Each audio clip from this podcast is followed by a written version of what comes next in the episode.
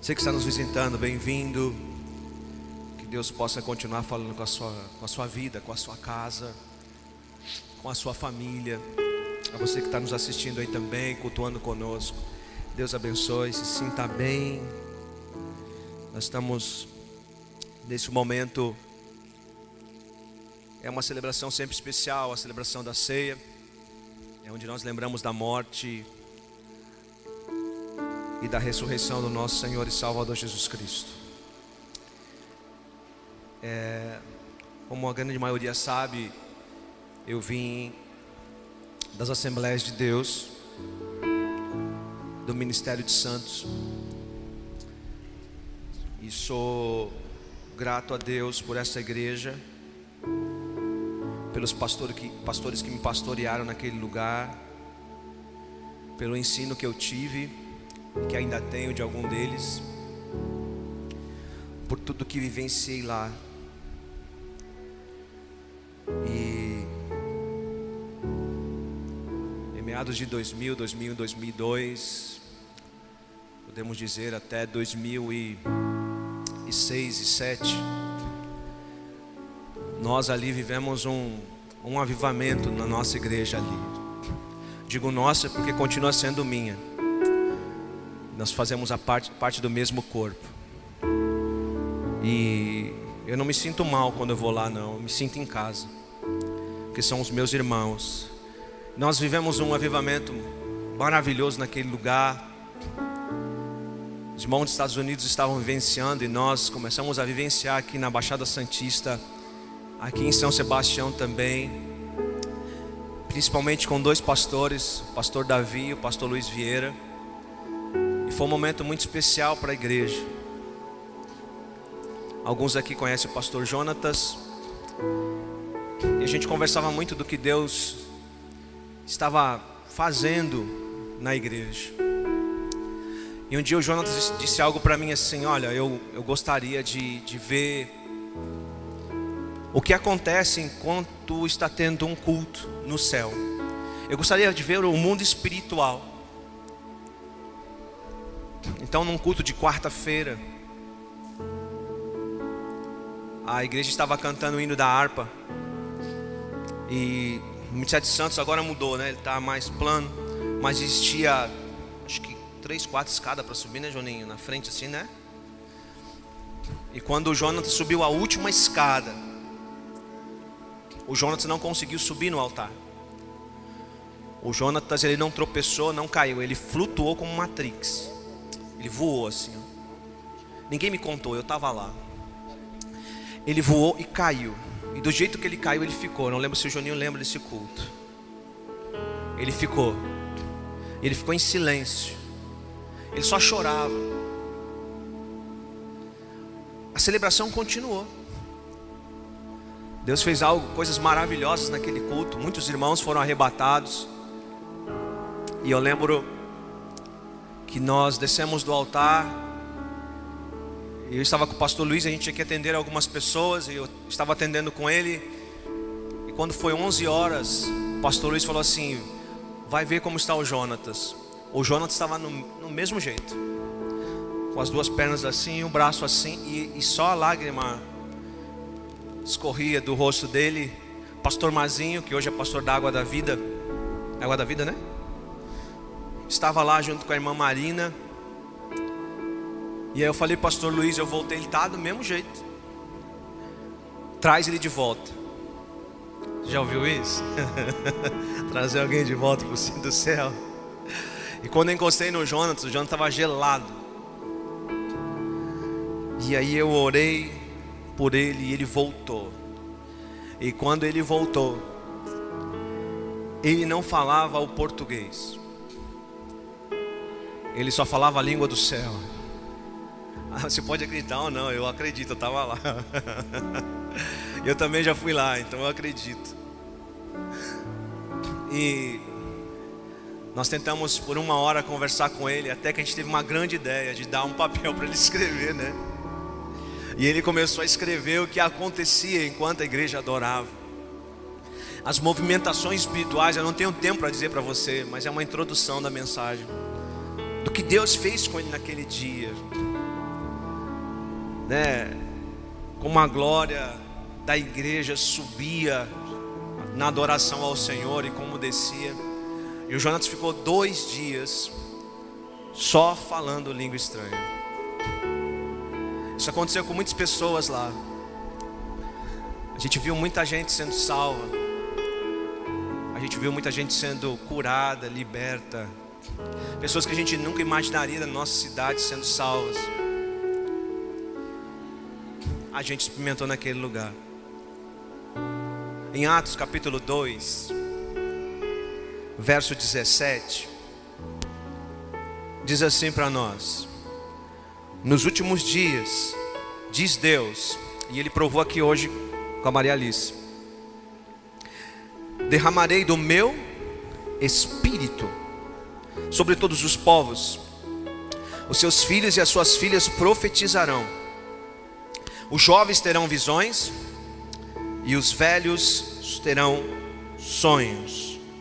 Sobre os meus servos e as minhas servas derramarei do meu espírito naqueles dias e eles profetizarão.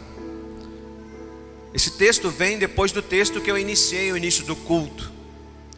Quando eu falei para vocês sobre 5 mil pessoas reunidas num lugar e só ficou 120, buscando ao Senhor. E eu estava ali, e o Senhor veio ao meu coração e disse assim: Sabe por que o resto foi embora? Eu falei: Não, eu não sei porque eles foram embora. É porque eles foram com um coração diferente do 120. Ah, é? Por quê? Não, não, deixa eu terminar, não falei ainda. Falei, então, você pode falar. É isso que acontece com a igreja hoje. Com a igreja que você pastoreia. E com outras igrejas por aí. Eu falei, o que, Senhor? Os 120 foram em busca de uma promessa. Eles foram para me adorar. Eles não foram porque tinham um compromisso lá. Eles não foram por causa da escala do diaconato. Eles não foram porque eles foram vender alguma coisa que eles tinham que vender. Eles não foram para dar satisfação a alguém. Eles não foram para bater o cartão na ceia, como foi pregado aqui de manhã. Não, eles foram lá para exaltar o meu nome, para buscar aquilo que os capacitaria para realizar algo. O problema hoje é que muita gente vai na igreja, Anderson, mas vai porque tem alguns compromissos a ser resolvidos naquele dia. Muita gente não vai simplesmente entrar lá para dizer assim: hoje eu vim buscar o batismo com o Espírito Santo nesse lugar. Hoje eu vim somente para adorar e exaltar o nome do Senhor. Aí tem outra coisa que eu digo para você. Você acha que eles não tinham conta para pagar? Você acha que eles não tinham problema? Mas não tinha problema para eles, porque eles sabiam que a solução do problema dele, as perseguições que eles iam passar, estavam em mim. Eles acreditavam em mim, eles acreditavam na minha promessa. O problema de vocês hoje, Anderson, é que vocês não acreditam no que eu posso realizar na vida de vocês. Eu falei, tá bom. Vamos tentar continuar lutando. Eles foram cheios do Espírito Santo. E quando eles são cheios do Espírito Santo, algumas pessoas começam a tirar sarro e dizer: estão bêbados esta hora do dia, só tem maluco aí dentro. É assim que acontece com quem é usado por Deus, é assim que acontece com quem é cheio do Espírito Santo, é assim que acontece com quem é direcionado pelo Espírito Santo. Vai ser perseguido, vão apontar o dedo para você, mas se nós temos que ter a coragem de Pedro, Pedro se levanta e começa a dizer: o que estava acontecendo. Ele começa a explicar o que está acontecendo nos últimos dias. Estamos hoje mais perto ainda do que aquele dia. Estamos sim nos últimos dias. Mais do que aquela geração. Ele está dizendo: Ó, eu vou derramar do meu espírito sobre toda a carne vou repetir. Eu vou derramar do meu espírito. Quem que vai derramar do espírito? O texto diz: Deus vai derramar do seu espírito sobre toda a carne. Ele está dizendo: não vai ter acepção de pessoas, é sobre toda a carne. Isso se chama uma coisa: avivamento. E avivamento é trazer à vida aquilo que está morto. E fala a verdade, tem muita gente que já tem quatro dias que está enterrado. Mas hoje é dia de você ressuscitar nesse lugar. É dia de vida para a gente aqui. Dia de vida. Depois a gente que lembra de Atos, a gente lê, a gente vê, a gente está dando a história do avivamento aqui para os nossos irmãos. E a gente vê que depois no século XVI tem um movimento, no século XVII, no final do século XIX, Deus faz algo extraordinário. E no início do século XX, Deus faz algo extraordinário no país de Gales, na rua Azusa. A, acontece o nascimento das Assembleias de Deus do Brasil, com dois irmãos, o Navig e Daniel Berg, que varre o Pará, vai para São Paulo, Baixada Santista, e Deus derrama do seu espírito. Que Deus faz assim. Quem faz isso? Deus. Mas eu quero, uma, quero fazer uma pergunta para você. Quem quer participar disso? Ah, ah, tem alguns aí. Quem quer participar do último avivamento? Como eu falei no início, é mais do que um barulho. É mais do isso que a gente vivenciou aqui agora. É muito mais. Por isso que eu quero ler com você, Evangelho segundo escreveu São João, capítulo 16, verso 8 ao 11. Amanhã é feriado, então até meia-noite a gente pode ficar aqui nessa noite. Só para quem é da prefeitura, né? Que é feriado. Aleluia. Depois a gente paga a conta de vocês, né? Meu Deus. 16, 8, 11. O que, que diz lá? Quando ele, ele quem? Hã? Quando ele, ele quem? O Espírito Santo. Quando o Espírito Santo vier, convencerá o mundo do pecado, da justiça e do juízo. Do pecado, porque os homens não creem em quem? Em mim. Quem é mim? Jesus. Da justiça, porque eu vou para o meu Pai, e vocês não me verão mais. E do juízo, porque o príncipe deste mundo já está condenado. O Espírito Santo veio. Quantos concordam comigo? Digam amém. Quantos concordam que Ele está aqui nessa noite? Amém. Ele veio. Não, não há questionamento. Ele veio no dia de Pentecoste. E ele convenceu a todos que estavam no cenáculo. Mais de 3 mil pessoas. Convenceu que eles precisavam se arrepender dos seus pecados, da justiça e do juízo. E houve um avivamento quando o apóstolo pre, pre, Pedro prega aquela mensagem que eu falei, mais de 3 mil almas aceitam Jesus como único e suficiente Salvador. Avivamento. Agora, diferente do que a gente viu nos outros avivamentos, Deus quer fazer um avivamento como fez lá no início, no passado. Como? um avivamento sem alguém dizendo eu sou o Papa do avivamento. É um avivamento sem nomes. É um avivamento que acontece dentro da igreja do Senhor, sem estrelas, sem A, B, C aparecer. É uma igreja militante, cheia do Espírito Santo, que vai fazer a diferença aonde habita. Vai fazer a diferença, não é igreja de A, de B e de C, mas uma igreja militante, a noiva do Cordeiro, movida pelo poder do Espírito Santo. Você, eu, esse irmão que está do seu lado. Por quê? Porque Deus trará nos nossos dias um derramar através dele, através do seu Espírito Santo, trazendo o que? Um convencimento e o que é convencer, pastor? É levar outra pessoa a acreditar. É um tempo que vai ser um derramar do Espírito Santo, que o Senhor vai fazer a gente acreditar em coisas que nunca acreditaríamos. E sermos usados para levar pessoas a acreditar nisso. O Espírito Santo irá tirar a mentira do Deus deste mundo e irá colocar a verdade de Deus. Foi isso que aconteceu lá atrás. Então deixa eu terminar aqui que o Gil está doidinho para voar ali atrás. Como o Espírito Santo irá convencer a gente? Primeiro, o poder do pecado é coisa do passado. O poder do pecado na sua vida que está salvo aqui nesta noite. Você que já aceitou Jesus como um único suficiente Salvador, o pecado é coisa do passado. O poder do pecado sobre você é coisa do passado. E se você caiu aqui dentro, ainda não tem Jesus como Senhor e Salvador da sua vida, se preocupa não. Deus já está te salvando aí, amém? Você vai sair daqui livre desse pecado, desse poder do pecado que te faz pecar, esse inimigo que te atrapalha, essa natureza má. Não há como caminhar, gente.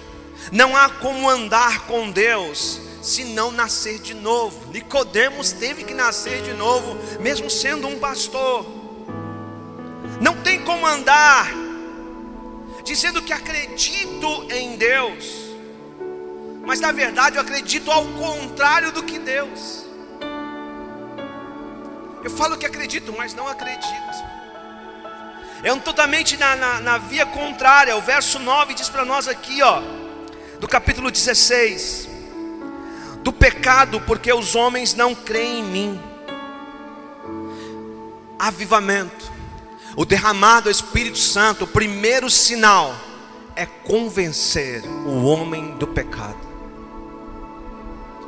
é arrependimento, de fazer o homem acreditar em Deus, e isso quem só faz não é nenhum de nós aqui, é Ele, o Espírito Santo. É Ele quem convence o homem do pecado e aponta para Deus. O Espírito Santo convence para que acreditemos em Deus e no seu Filho. E aí sim, o pecado na nossa vida é coisa do passado, ele não tem poder. Não tem poder sobre a minha vida, sobre a sua vida. A nossa natureza agora é a natureza de Cristo o pecado não tem mais ação na minha vida e na sua vida. E aí começa o avivamento, como pastor? Arrependimento de pecado, arrependimento dos nossos erros, das nossas falhas. E toda vez que erramos, vem um sentimento, ou melhor, a ação do Espírito Santo, nos fazendo a se arrepender do ato errado que estamos fazendo. Ele nos constrange em amor. Por quê? Porque agora aconteceu uma mudança em nossa vida. Em Romanos 6,14 diz: Pois o pecado não nos dominará, ou pois o pecado não os dominará, porque vocês estão de, não estão debaixo da lei, mas debaixo da graça. Vou ler de novo para você, Romanos 6,14. Você que diz assim: Eu sou fraco demais. Uh -uh. Pois o pecado não os dominará quem está dizendo é a palavra, porque vocês não estão debaixo da lei, mas debaixo da graça. Quantas vezes este verso tem um significado na minha vida, Anderson? Você não é mais escravo do pecado, não, não, você está livre para escolher sim ou não, eu te dei liberdade, você está debaixo da graça, a minha natureza está em você. Eu derramei o meu espírito sobre você, Anderson. Você não é mais escravo do diabo. Não se coloque novamente sobre o jugo do pecado. Você não é filho dele, você é meu filho, Anderson. Avivamento. O pecado não tem mais domínio mais sobre a minha vida e a sua vida. Quem tem domínio sobre a nossa vida é o Espírito Santo de Deus. Em 1 João 2 e 1 diz: Meus filhinhos, escrevo-lhes estas coisas para que vocês não pequem. Se porém alguém pecar, oi. Se porém alguém pecar, temos a liderança da intercessão, que nada tem nada. temos o intercessor junto ao Pai, Jesus Cristo, o justo. Temos um advogado. Se porém você for aprisionado novamente, nós temos hoje aqui um advogado e o nome dele é o nome do amor. Eu amo esse amor.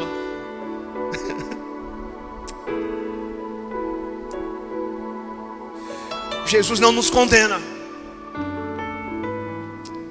Jesus não, não aponta o dedo para nós, mas entenda que o derramar do Espírito Santo mostra que o poder do pecado é coisa do passado da minha vida. Ah, eu não consigo. Ah, eu não, você consegue, porque você tem o poder do Espírito Santo sobre você. Sim.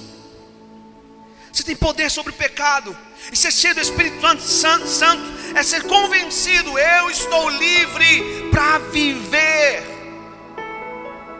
Livre do pecado, eu sou livre. Eu não vivo mais o padrão do mundo e do sistema que insiste me aprisionar. Não. Eu estou livre. Sou livre em Jesus. Toda vez que alguém aceita Jesus, está havendo um avivamento. Deus está derramando o seu espírito de convencimento, Espírito Santo. O que, que o pastor Marcos leu hoje? E depois até o Alisson falou assim: Nossa, na mensagem você estava tão longe. Eu não falei nada para ele, eu deixei ele boiando. Porque quando o pastor Marcos leu o versículo 8, depois do versículo 8, eu não sei mais nada que o pastor Marcos pregou aqui. Nada. Eu fiquei assim, ó. O que, que diz Colossenses 2 e 8? Tenha cuidado, para que ninguém os escravize, as, escravize a filosofias vãs e enganosas, que se fundamentam nas tradições humanas, nos princípios elementares deste mundo e não em Cristo. Quando o pastor Marcos leu assim, ó, tenham cuidado, eu vi uma placa, pá! Na placa, Felipe. Se é para ter cuidado é porque é peri, é perigoso. É perigoso. O apóstolo Paulo está dizendo a esses irmãos: tenham cuidado, porque é perigoso. É bom não entrar nesse caminho. Olha a curva aí, ó, vai devagar, porque é perigoso. Sabe, é perigoso. O que é perigoso? Religiosidade. A religiosidade nos impede do derramar de convencimento do Espírito Santo sobre a nossa vida. Obrigado, meu lindo. Nos impede porque a gente acha que é demais, que a gente acha que a gente é o top. Como foi, foi ministrado hoje aqui, eu acho que agora à noite, né? Vira o culto, dar o dízimo, a gente fica acha que isso é espetacular, que a gente está lá em cima, no top das galáxias. Tem até uma série na Netflix chamada Good Place. Quem já viu essa série aqui? Pode dar uma olhadinha lá. Não é desse jeito o céu não. Saúde. Cuidado com a religiosidade, porque esse pecado também aprisiona. Qual a segunda coisa? A justiça de Deus é Jesus. Verso 10 diz assim: A única razão de eu e você fazermos justiça é tendo Cristo em nossa vida. O verso 10 diz assim para nós aqui, ó, vou ler, ó, da justiça porque vou para o Pai e vocês não me verão mais. Está dizendo que a única razão de eu e você fazermos justiça é tendo Jesus na nossa vida. Eu e você não vamos conseguir ser justos se Cristo não habitar em nós, essa nova natureza não se manifestar. Então, quando vem o derramar do Espírito Santo, ele me convence do meu pecado, eu me arrependo, ele habita em mim, uma nova natureza, e agora eu faço o que é certo. Eu faço, isso é avivamento, irmão. Em 2 Coríntios 5, 21, Deus, Deus diz assim: Deus, o apóstolo Paulo diz: Deus tornou pecado por nós, aquele que não tinha pecado, Jesus, para que nele nos tornássemos o que? Justiça de Deus. Então, quem hoje é justiça de Deus na terra? Olha para o irmão que está teu lado aí. Diga, você. Está sendo?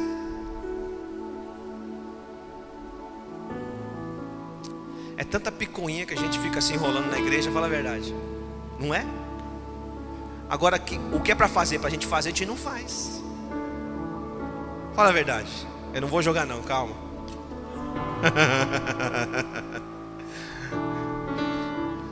Nós fomos chamados para ser justiça de Deus nessa terra. E justiça de Deus não é o que eu acho justo, é que o Espírito Santo me mostra que é justo. É, não é sobre perfeição, mas escolher o que é certo, o que é correto. O Espírito Santo troca a mentira pela verdade de Deus. Não é a verdade do mundo, não é a verdade do mundo que é em cima do muro, é a verdade de Deus. Simples.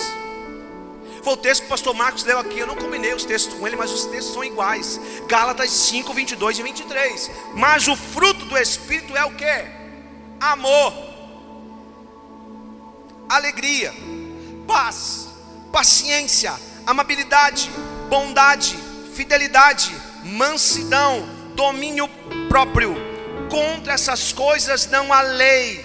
Ei, quem anda em espírito a lei não tem necessidade de existir. Posso explicar para você? Pode queimar todas as Bíblias do mundo.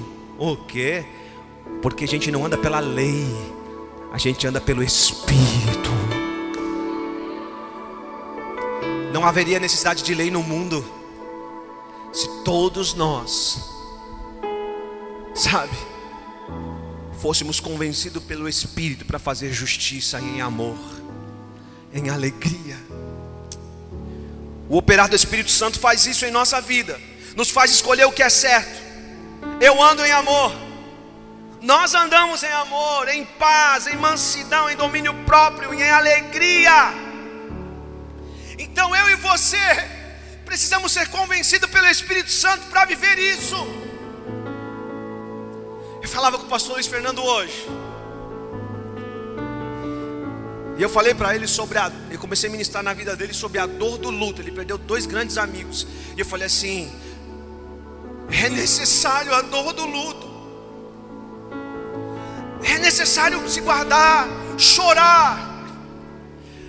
Mas ao mesmo tempo eu disse para ele: é nesses momentos que o, meu, o Espírito Santo traz alegria ao nosso coração e nos convence que o pastor Sérgio e o pastor Batalhanes da Bolívia estão agora no gozo do Senhor. E isso me traz alegria. Isso me traz um conforto. Ele me convence, me dá uma esperança. Um dia estaremos lá com eles. Quanto mais cheio do Espírito Santo, mais eu e você vivemos um novo comportamento. Não comportamento forçado. Não, é natural. Deus e as pessoas à sua volta estão cansadas de discurso. Tem muita gente de discurso. É hora de amanhã você entrar no seu serviço cheio do Espírito Santo. Quando entra cheio do Espírito Santo, você não precisa falar nada, só sua presença toca as pessoas. Você não precisa falar nada, Deus vai te revelar o que teu amigo do lado está passando. Eu falei para o irmão nessa semana, eu mandei um áudio, ele mandou outro, eu falei assim: Você não está bem. E ele falou: Não estou. Deus quer derramar do seu Espírito Santo sobre nós. Porque quando vem, nós somos justiça de Deus na terra. Vai doer algumas pessoas, mas precisamos ser justiça de Deus. Terceira coisa, estou indo para o final. Eu tenho a paz de Deus quando é derramado o Espírito Santo sobre a minha vida e a sua vida. O verso 11 diz para nós assim, ó, e do juízo, porque o príncipe deste mundo já está condenado. Ei, o diabo já está condenado. Eu e você não. Seus anjos também estão condenados, eu e você não. Glória a Deus. Glória a Deus, eu e você não estamos. Hoje ele é advogado, não é juiz. Um dia ele será juiz, mas hoje ele é advogado. Quantos têm, lendo este verso, medo do castigo de Deus, que tem sentimento de culpa? Isso vem de um lugar do inferno. Muitos estão na igreja por medo, por medo de condenação. Mas deixa eu dizer alguma coisa, algo muito importante para você nesta noite. Preste atenção. Muita atenção. Quem está em Cristo não tem juízo. O juízo de Deus não vem sobre a sua vida. O juízo de Deus vem sobre pecadores. Quem está em Cristo, o juízo de Deus não o toca. Você consegue acreditar nisso? Você não está condenado, não há juízo de Deus. Sabe por quê? O juízo de Deus foi direcionado para a cruz, aonde o seu filho estava. Não é direcionado para mim e para você. Quem já está condenado é outro, não é você. Em Romanos 5, 1 e 2 diz o que lá para nós? Romanos 5, 1 e 2 Tendo sido, pois, justificados pela fé, temos paz com quem? Ah, meu Deus! com quem a gente tem paz? Com Deus, porque o juízo foi para Jesus. Fomos justificados por nosso Senhor Jesus Cristo, por meio de quem obtivemos acesso pela fé a esta graça, na qual agora o que? Estamos firmes e nos gloriamos na esperança. Qual a esperança? Da glória de Deus.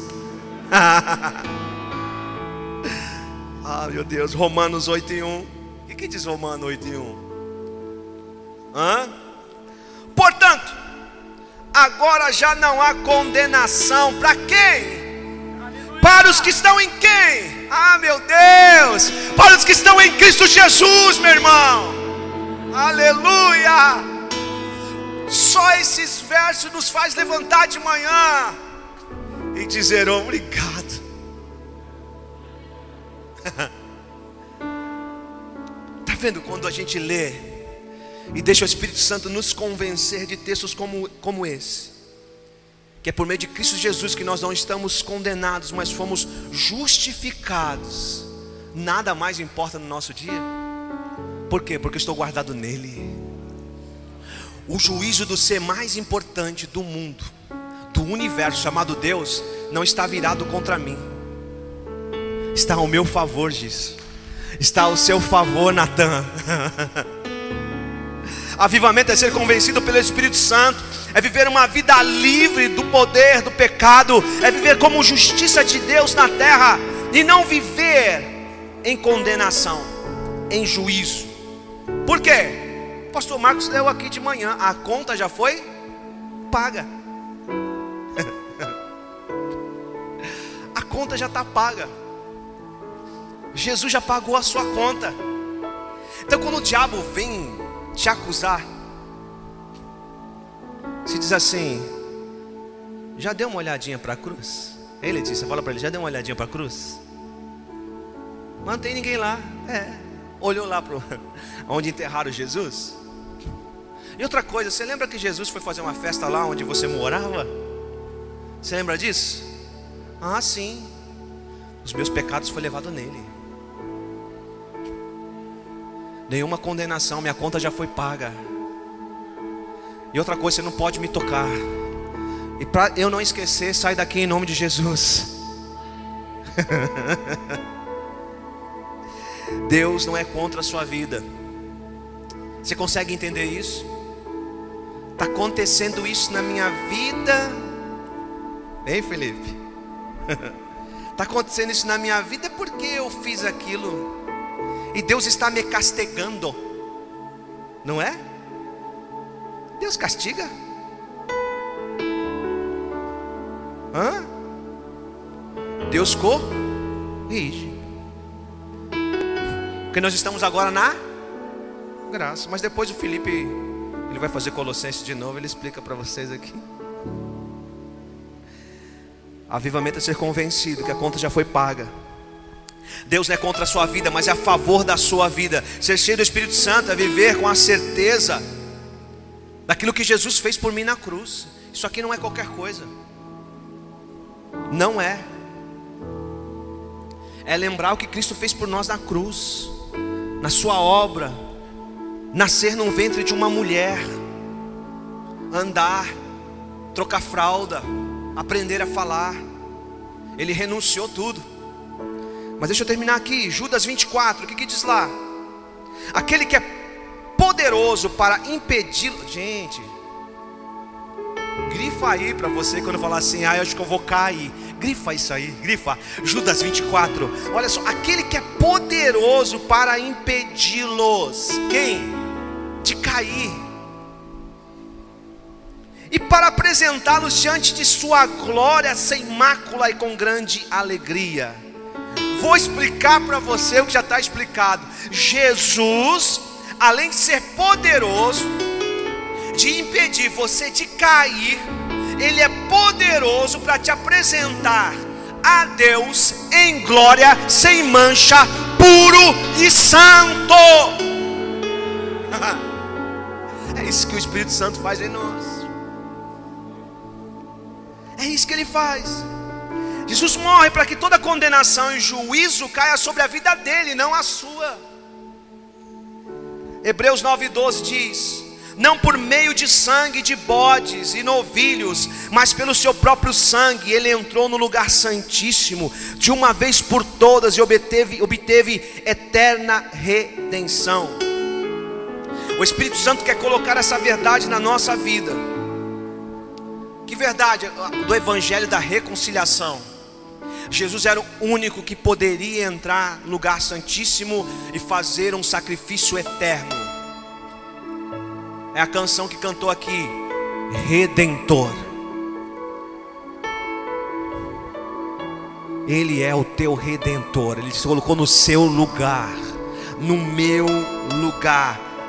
Sabe, obteve por uma vez por todas, estamos livres do poder do pecado, da justiça e do juízo. Jesus veio, morreu, ressuscitou, enviou o Consolador que está aqui hoje, o Espírito Santo, e também nos deixou outra coisa. É, é, deixou. Filipenses 2, para a gente encerrar o último verso. Filipenses 2.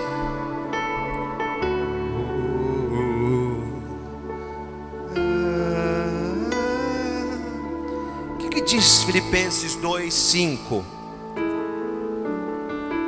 Seja a atitude de vocês a mesma de Cristo Jesus. Diga seu irmão, não pode ser orgulhozinho não. Diga para ele, não pode ser orgulhosinho não. Para com isso. Porque o Espírito Santo está em você. Está mortificado o orgulho. Você não é nada. Eu não sou nada. Ele é tudo. É isso que ele está falando aqui, ó. Seja a atitude de vocês a mesma de Cristo. O Espírito Santo está em nós, que embora sendo Deus, não considerou o que? Ser igual a Deus. Era algo que devia, que era algo que devia se apegar. Não se apegue querendo ser uma coisa que Deus falou que você não é para ser.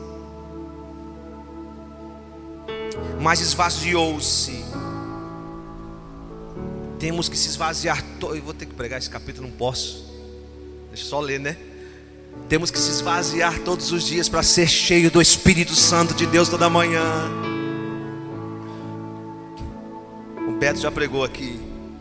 Vindo a ser servo, tornando semelhante aos homens e sendo encontrado em forma humana humilhou-se a si mesmo e foi obediente até a morte morte de cruz.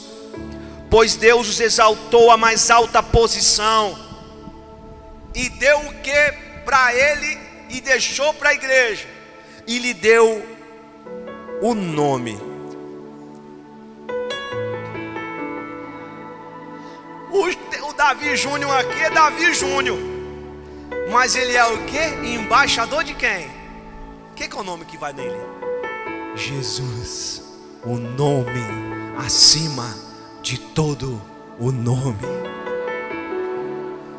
Não é qualquer um que vai ali.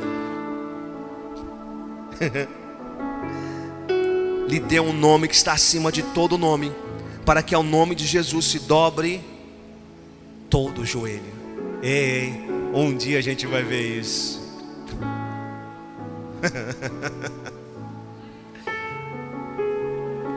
Dobra.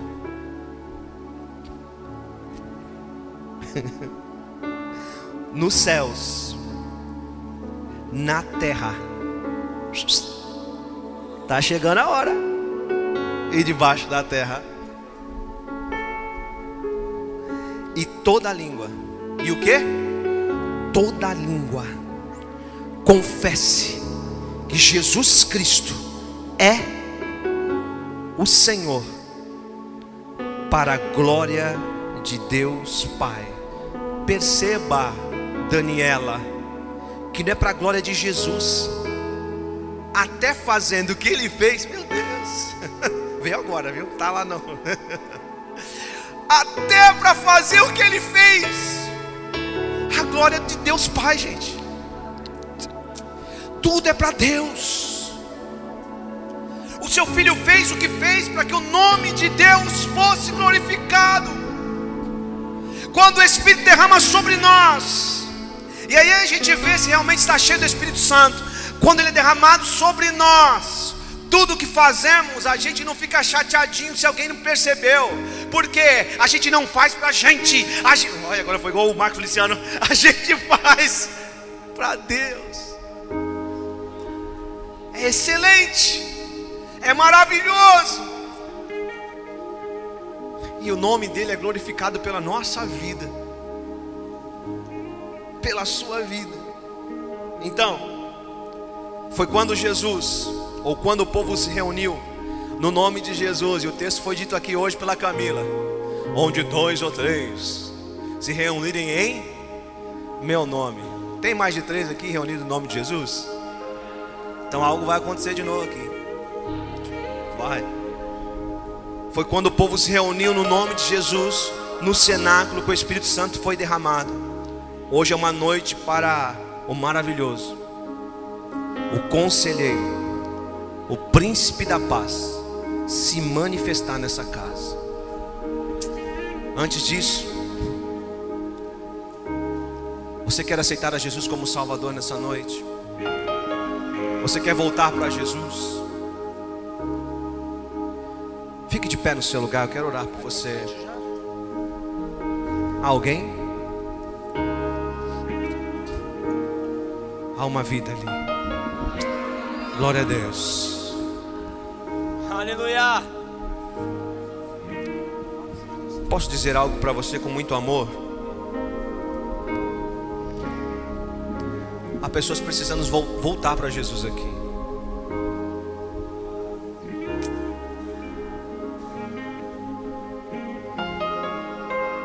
pessoas que precisam voltar. Fique de pé, quero orar pela sua vida.